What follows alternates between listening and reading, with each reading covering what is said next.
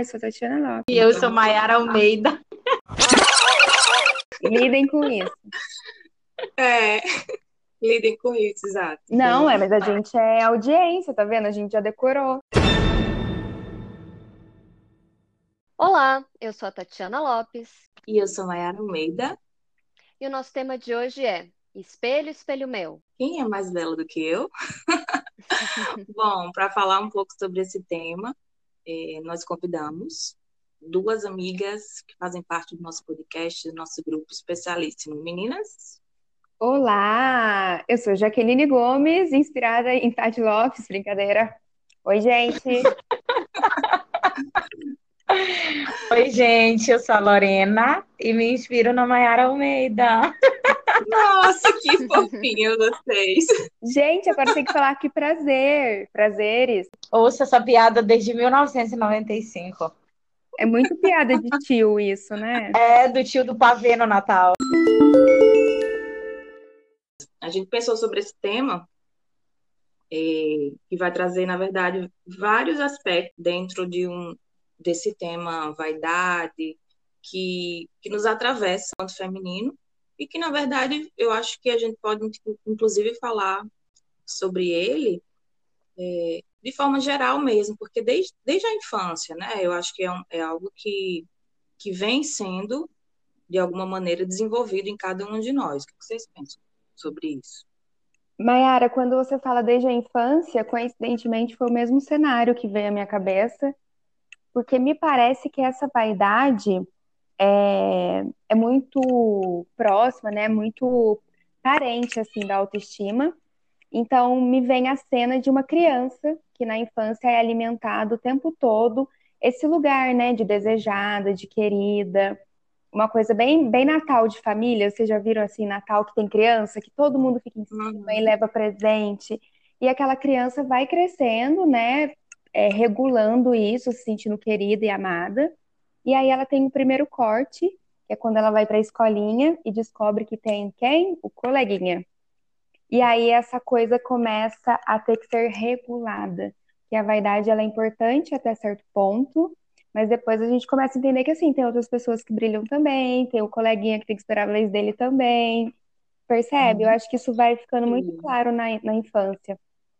E sabe que eu me lembrei também de uma, na verdade, eu vou dar o exemplo de uma cena, mas eu já vi isso acontecer várias vezes e acaba sendo naturalizado. E eu acho que precisa ficar aqui a sugestão da gente observar, que é o movimento de que a gente tem que fazer um elogio para o aspecto físico. A criança chega na escola e aí a professora, a pessoa que recebe, diz: Nossa, que sandália linda! Olha sua pulseira, nossa, olha sua mochila. E assim, fica dependendo desse ter para que a criança possa ser aceita no espaço, né? Fica a questão. É, mas eu acho que muito mais com as meninas também, né? A gente sempre fala, ai, que menina linda, e enfim, né? Que cabelo bonito, e às vezes para os meninos a gente dá outros elogios, né? Eu acho que essa coisa também mais física da aparência recai um pouco mais nas meninas. Uhum, é verdade. Eu até é, voltando ao que eu falei, que a gente ia tratar mais sobre o feminino. Parece até que, que só tem a ver com o feminino isso. Na verdade é porque é bem mais forte mulheres.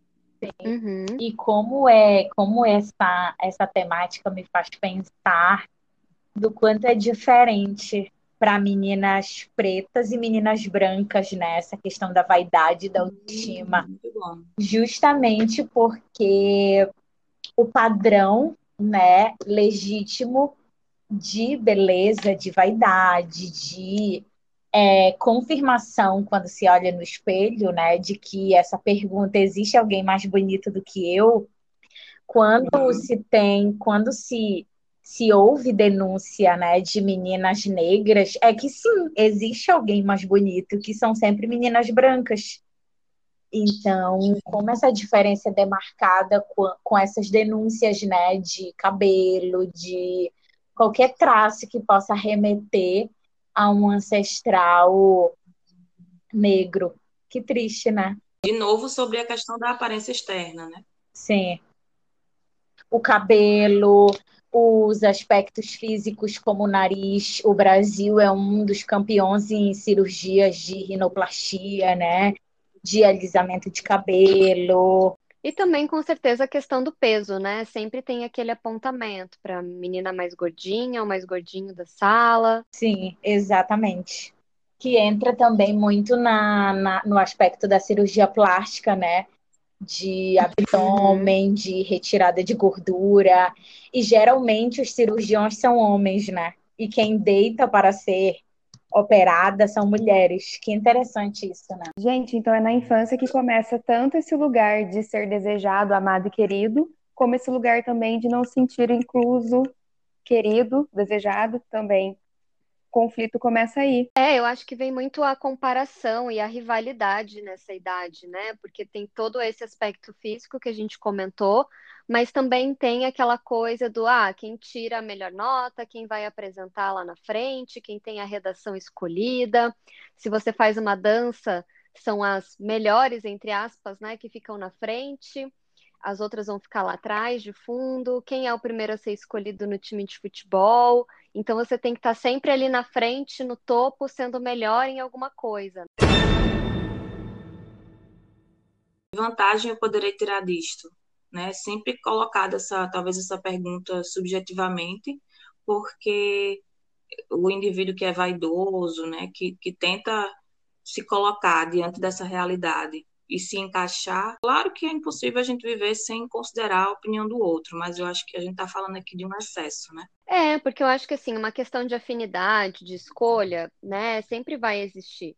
Mas da gente pensar se realmente esse sistema que a gente tem de educação valoriza isso, porque podem até dizer, ah, não, o que vale é participar.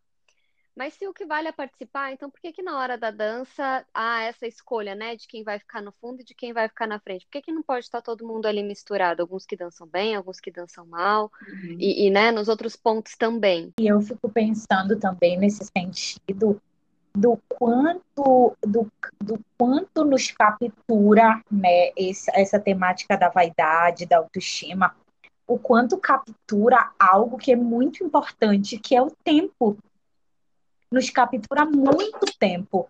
Seja, sei lá, no salão, fazendo cabelo, fazendo unha, fazendo sobrancelha, depilação. Tempo e dinheiro. Quer dizer, o, o, os outros tempos que nos o outro tempo que nos sobra para a gente ganhar dinheiro, a gente gasta dinheiro naquele outro tempo que nos é tirado. Então é uma é uma retroalimentação, que louco isso, né? É, você traz um ponto importante, então, Lori, que é essa questão da indústria da beleza, né? Que ganha em cima das Muito. das desculpas, né? das explicações que as mulheres se dão, né? Com relação a como elas se enxergam. Dinheiro, muito tempo em cima dessa fragilidade que a gente se constrói em relação à a, a nossa própria aparência. E uma vez a gente estava conversando é, sobre isso, que o quanto também nos tira experiências genuínas, porque, por exemplo, assim, eu não vou tomar banho de rio porque eu não me depilei. Ah, eu não vou usar uma camiseta porque eu não. Ah, eu não vou usar uma, uma blusa de manga curta porque eu não me enloirei, ou então eu não me não vou em tal lugar porque eu não ajeitei minha unha, minha sobrancelha. Então, quanto nos nos retira de experiências genuínas, justamente porque a gente não está naquele checklist, unha ok, cabelo ok, né? Naquela, naquela música maquiagem ok. Uhum. Brota no bailão do, pro desespero dos peixes. Olha o quanto essa música denuncia de que a vaidade, né, de que toca esse ponto da vaidade aí para que o outro fique desconcertado, etc, etc. É, e o quanto de tempo a gente perde também no planejamento dessas coisas, né? Porque é isso, ah, se eu tenho um aniversário na quinta, eu vou lavar o meu cabelo hoje, porque o cabelo fica melhor de um dia para o outro, né? Ah, então, se é isso, eu tenho esse aniversário, então, na hora do almoço, ao invés de almoçar, eu vou comer uma saladinha rápida Sim. e vou para o salão fazer a unha. né? É muito tempo nessa jogada, nessa logística de como encaixar as coisas para a gente estar tá perfeita naquele exato dia que tem um evento social. Sim, exatamente. Esses dias no Natal, a sobrinha do meu marido tava, ela tem seis anos, e ela tava com escova no cabelo. Gente, a psicóloga não consegue deixar de ser psicóloga nunca, né? A gente consegue problematizar em todas as Ai, situações. já, sério?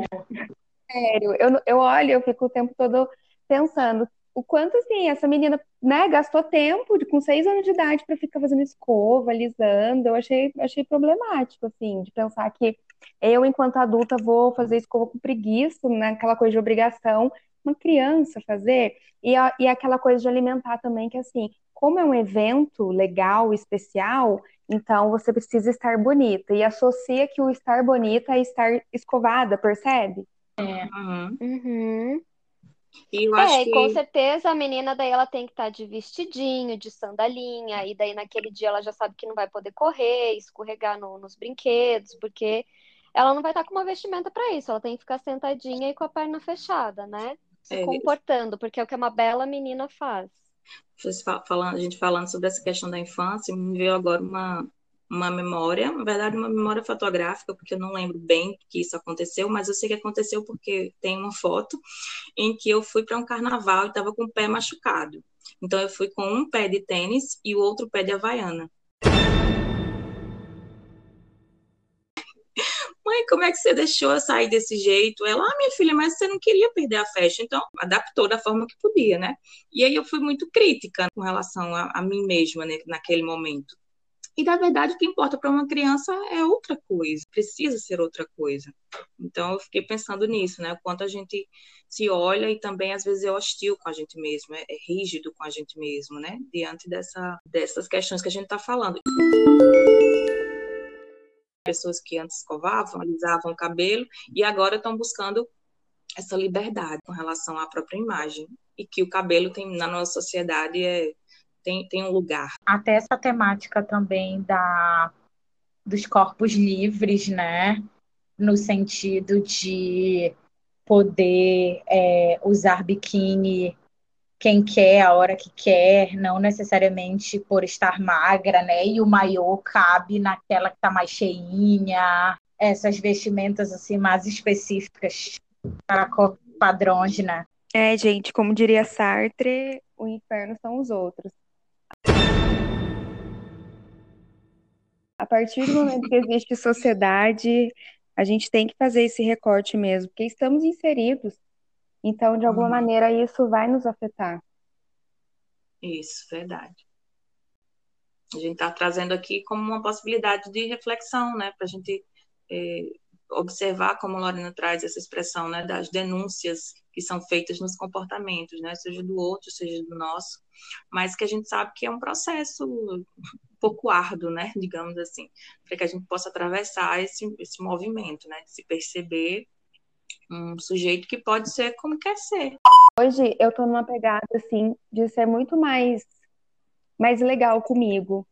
Porque quando eu olho fotos da infância, né, a Mayara até trouxe esse exemplo, sempre vem isso à cabeça. Nossa, por que que minha mãe cortou meu cabelo assim? Por que que foi?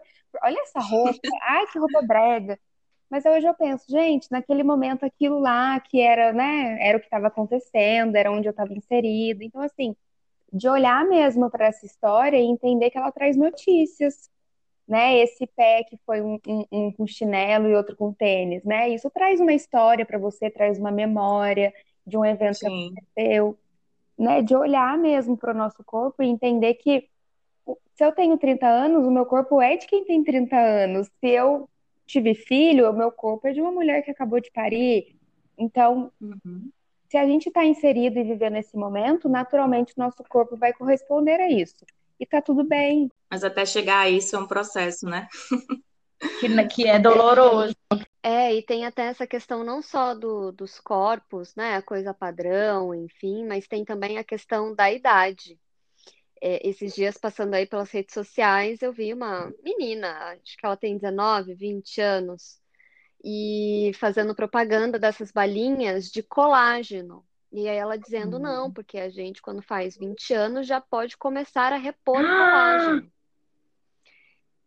Hum, Ai, eu tô passada. né? Então, assim, já com essa coisa de não começar a envelhecer com 20 anos, né? Olha como a coisa já tá lá na frente.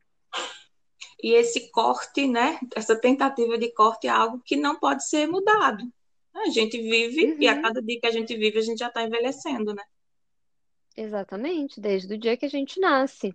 Mas é. parece que essa é a última coisa que as pessoas querem se deparar com os possíveis traços da idade, das marcas, né? Então, já com 20 anos, você tem que tomar aí o seu colágeno para que é, agora, né, antes o botox foi criado para tirar as linhas de expressão, agora, agora já existe o botox preventivo, uhum. né? Que você faz antes que as linhas apareçam. E é uma coisa super invasiva, é agulha, é uma substância que você coloca no seu rosto.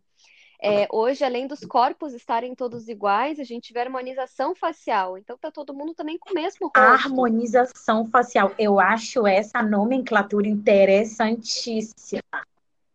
Harmonização. Para mim é uma desarmonização. Harmonização facial. Existe um rosto harmônico. Olha assim. Isso.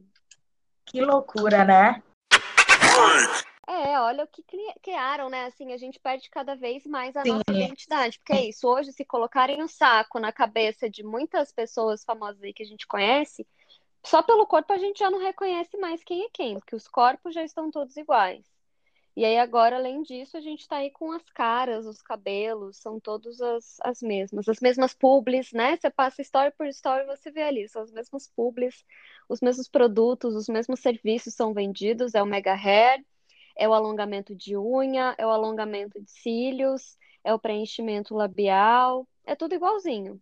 Pode harmonizar o nariz que for, a testa que for, o queixo que for, e a gente tá cheio de buraquinhos, de problemas. Sim. Com certeza. Exatamente. E é o que, e é o que nos humaniza, né?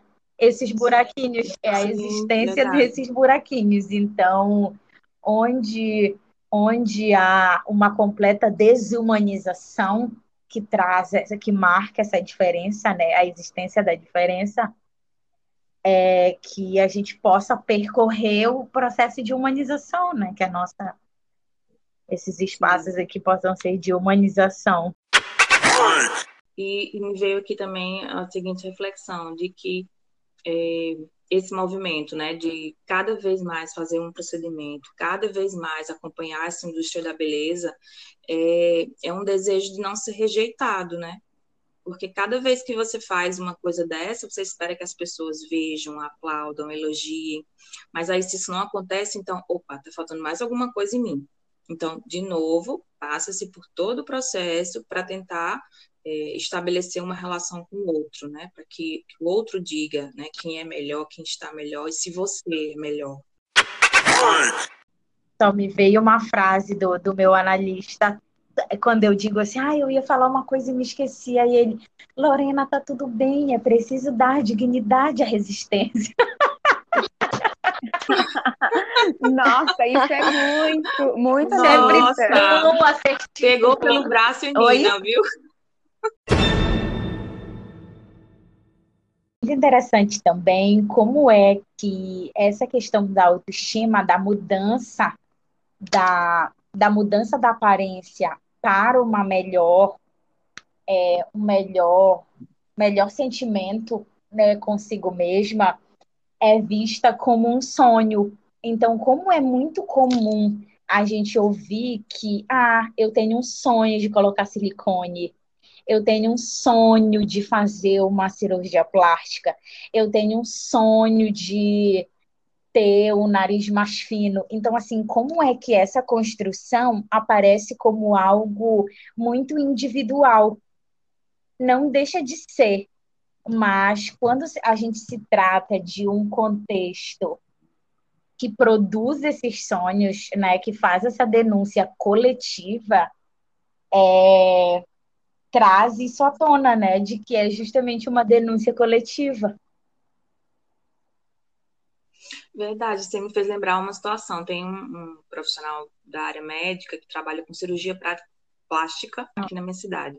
E daí eu vi nas redes sociais ele falando que muitas mulheres chegam no consultório dele com uma foto e dizendo eu quero o nariz dessa pessoa, eu quero o queixo dessa pessoa. Você torna a sua individualidade, que é que você está trazendo também, muito vazia, né? Essa, esse, de novo, esse desejo de estar no lugar do outro e que beira uma disputa, né? Quem é o melhor? Tem alguém melhor? né? O outro fez uma boa escolha e é por isso que eu quero também vivenciar aquilo. E aí ele traz a, a entre outras questões, o fato de que existe uma estrutura, né, que é de cada que é de cada rosto ou de cada corpo e que é preciso respeitar isso também, né? Essa história física de cada um, né? Além das questões subjetivas, com certeza. Sim, exato. É, eu acho que isso vem muito do valor, né? Então, assim, a gente é, não dá valor muito para o nosso, a gente dá valor para aquilo que é do outro. Então, se eu conquistar o que é do outro, eu também terei valor. Uhum. Né? Aí aqui a gente entra na coisa da autoestima, né? Quando a gente não gosta da gente, a gente vai buscar outras coisas. Melhorias, né? Vendem como melhorias, mas o que, que é ser melhor? E me incomoda um pouco esse termo, né? Da, até dessa transcendência, uma evolução espiritual, a gente tem que se tornar uma pessoa melhor ao longo da vida, mas significa que você é ruim, então? Será que é uma evolução a gente caminhar dessa forma? Exatamente. E o quanto que isso o quanto que isso é interessante da gente pensar, porque, por exemplo, essa questão da vaidade, ela como é que a nossa aparência ela é ela é atravessada por muitos outros aspectos, por exemplo, agora na quarentena eu vi que a minha ansiedade ela aumentou significativamente e junto com ela vieram muitas espinhas. Então, por exemplo, assim, é, o nível de estresse, quando a gente fala de um rosto sem espinhas, um corpo sem um corpo magro, é, etc, etc, a gente precisa considerar todo um contexto de sobrecarga de trabalho, de estresse emocional, de fadiga, de, de condições básicas de existência, como, por exemplo, é, como, por exemplo, Sim. saneamento básico, moradia, o quanto to, tudo está atrelado a esse aspecto que se reduz a skincare. E que não se reduz a skincare, muito pelo contrário. Skincare captura todas essas outras deficiências, né? Para que se invista somente, ah, você quer ter uma pele é, você quer ter uma pele de bunda de bebê, compre esse tônico facial, mas trabalhe durante 20 horas e durma durante duas. Ou então, é, Hum. Para poder pagar pra o poder tônico, pagar né? o tônico, exatamente. ah, então é, compre esse sabonete líquido, mas você pega um transporte público lotado num sol de 38 graus. Então, assim, como é que tu, todo, todo o contexto está atrelado a esse aspecto que a gente entende como micro e que não é, né? É aquela velha história, né? Você vê as cachaças que eu tomo, mas não vê os tombos que eu levo. Então, assim, a gente espelha né, no coleguinha e fala: ah, eu quero ter essa pele, eu quero ter este corpo, eu quero ter essa vida. Mas um que você não sabe os gastos que aquela pessoa Exatamente. teve de energia, de tempo, de dinheiro para ter tudo aquilo. E outro que assim, será que você banca tudo isso? Será que está de acordo com o seu contexto de vida, com a sua história, com as suas habilidades, com as suas, sei lá, tantas e, Tati, coisas, né? isso que tu falaste agora me lembrou algo muito interessante que eu li esses dias, porque é, fala exatamente isso. Quando tu queres uma pele de bunda de bebê sem espinha, tu, tu faz uma dívida imensa para comprar vários produtos de skincare. E essa dívida te gera um estresse que faz tu ter espinha. Exato. Então é uma conta que não fecha, né? Não fecha. Mas é também é isso, né? A gente quer a saída mais sim, fácil, porque é. para ter uma pele boa, você precisa dormir bem, você precisa se alimentar bem, você precisa né, tomar muito líquido, você precisa não estar tão estressado, fazer uma meditação, mas a pessoa quer ir lá comprar o creminho, né? De 200 reais e achar que só isso vai fazer o milagre da pele perfeita. E não, é o que a gente está passando agora, né, com o coronavírus. Então tá todo mundo saindo e fazendo um monte de coisa, dizendo que não, é pela minha saúde mental, então preciso ir nessa festa. Tá, mas você faz terapia pela sua saúde mental? Uhum. Boa. né? Então a gente faz várias outras coisas, sendo que a gente não vai na raiz da Exatamente, questão. justamente porque demanda aquilo que custa né, que é tempo e trabalho. E olhar para si, né? Aqui a gente tem a questão real de olhar para si. Isso é muito difícil. A gente olha para o outro e deseja a vida do outro porque isso parece mais fácil. A gente querer olhar para a gente, para as nossas dificuldades, para as nossas limitações, né, para as nossas frustrações. É isso que a gente precisa para construir uma autoestima, né? Não só ter o cabelo liso Exatamente. Uhum. E aí, outra coisa que eu me lembrei também é que quando a gente, uma pesquisa básica que se fizer em qualquer lugar, a gente vai ver que um dos pecados capitais é a vaidade. Então, olha só, uhum. pecado, né?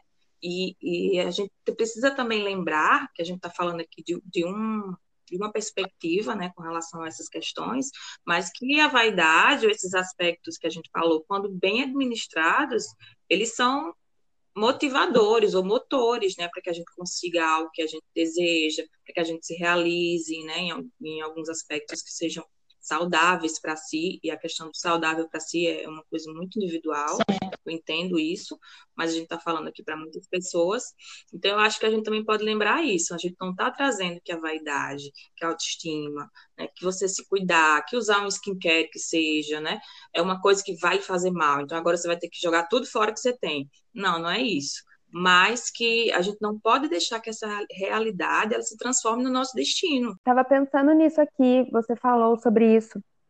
Fiquei refletindo, né, no quanto quando a gente fala de vaidade, sempre soa como algo ruim. A uhum. gente reduz a palavra a isso, porque tem, tem esse ranço também religioso, né, de que é pecado. E eu sempre costumo dizer também na minha clínica sobre as emoções, porque existe essa ideia de que, assim, há emoções que são boas e há emoções que não podem vir, né, virem à tona. Uhum. E eu sempre falo para as minhas pacientes, a raiva, ela é importante, ela movimenta, Sim. ela precisa ser bem operada, né? Não é para ser calada ou silenciada. E a vaidade, né, fazendo um link com isso, se bem administrada e operada de forma adequada, é super bem-vindo e tá tudo bem, né? Daí o contraponto seria não ter vaidade nenhuma, que aí também seria doentio. Então, acho que é isso. é como o ego vai regular tudo isso. É, e do quanto é possível se reconhecer, né? O que se reconhece a partir de uma sobrancelha não tão perfeita, né? O que se enxerga a partir de uma unha por fazer. Então, para o que se, o que se procura com essas, com essas ferramentas de autoestima, a gente já sabe, mas o que é que tenta se esconder né, a partir delas? Então, é um aquilo que Tati estava falando, é aquilo que justamente requer tempo e trabalho. O trabalho de olhar para si, de ver as suas faltas, os seus buracos, a sua, a sua diferença, aquilo que demarca a sua diferença, né? Mas e lembrar que a gente também é um conjunto, né? Porque eu acho que tem muitas vezes que a gente foca nessa na aparência, porque, enfim, a aparência hoje é uma moeda de troca, né? É o que chama atenção, enfim, é o que vende. Mas lembrar que a gente é um conjunto, não só a aparência, né? A aparência ela vai só até certo ponto. Depois disso é você com você. O que, que você tem para entregar para o outro, para trocar? É, aí eu acho que aí seria o ideal de uma autoestima boa, necessária, saudável. Que é você entender que mesmo quando a sobrancelha não tá ok, a unha não tá ok, você garante que assim, eu ainda tenho lugar, eu ainda tenho valor, percebe? Eu uhum, ainda tenho exatamente. eu, né? É, e da gente falar que essa vaidade não é só estética, né? Aqui a gente falou da aparência, mas tem também a vaidade intelectual, Sim. de posses né? Tem gente aí que vai angariando títulos pela vida, né? É mestre nisso, é doutor naquilo, mas distrata o porteiro, vai dar aqueles discursos né, no meio da rua, não, porque você sabe com quem você está sim, falando. Sim. E então existe essa vaidade, né, desse povo. Sim, exatamente. Eu tenho, eu tenho 7 mil livros. Uhum. Sim. As estantes, né, nessa pandemia, que foram fundo das lives. Então, os 7 mil livros o que é que te traz esses sete mil livros, né? Fez uma leitura crítica, absorveu, fez uma leitura dinâmica, botou só embaixo do travesseiro, fingiu que leu, tá só para decoração. Tirou foto, né? postou no Instagram e disse, próxima leitura. Sente que vai botar bastante. Sim, real. E, gente, vocês, vocês não vão acreditar no que eu passei acho que foi semana passada, eu fui fazer um curso lá do, de um outro trabalho que eu, que eu presto serviço, e aí, no começo, no começo do, da reunião, o professor colocou uma música clássica para tocar enquanto estava chegando as outros profissionais. Daí ele falou assim: Ah, você gosta de música clássica? Eu falei: Não.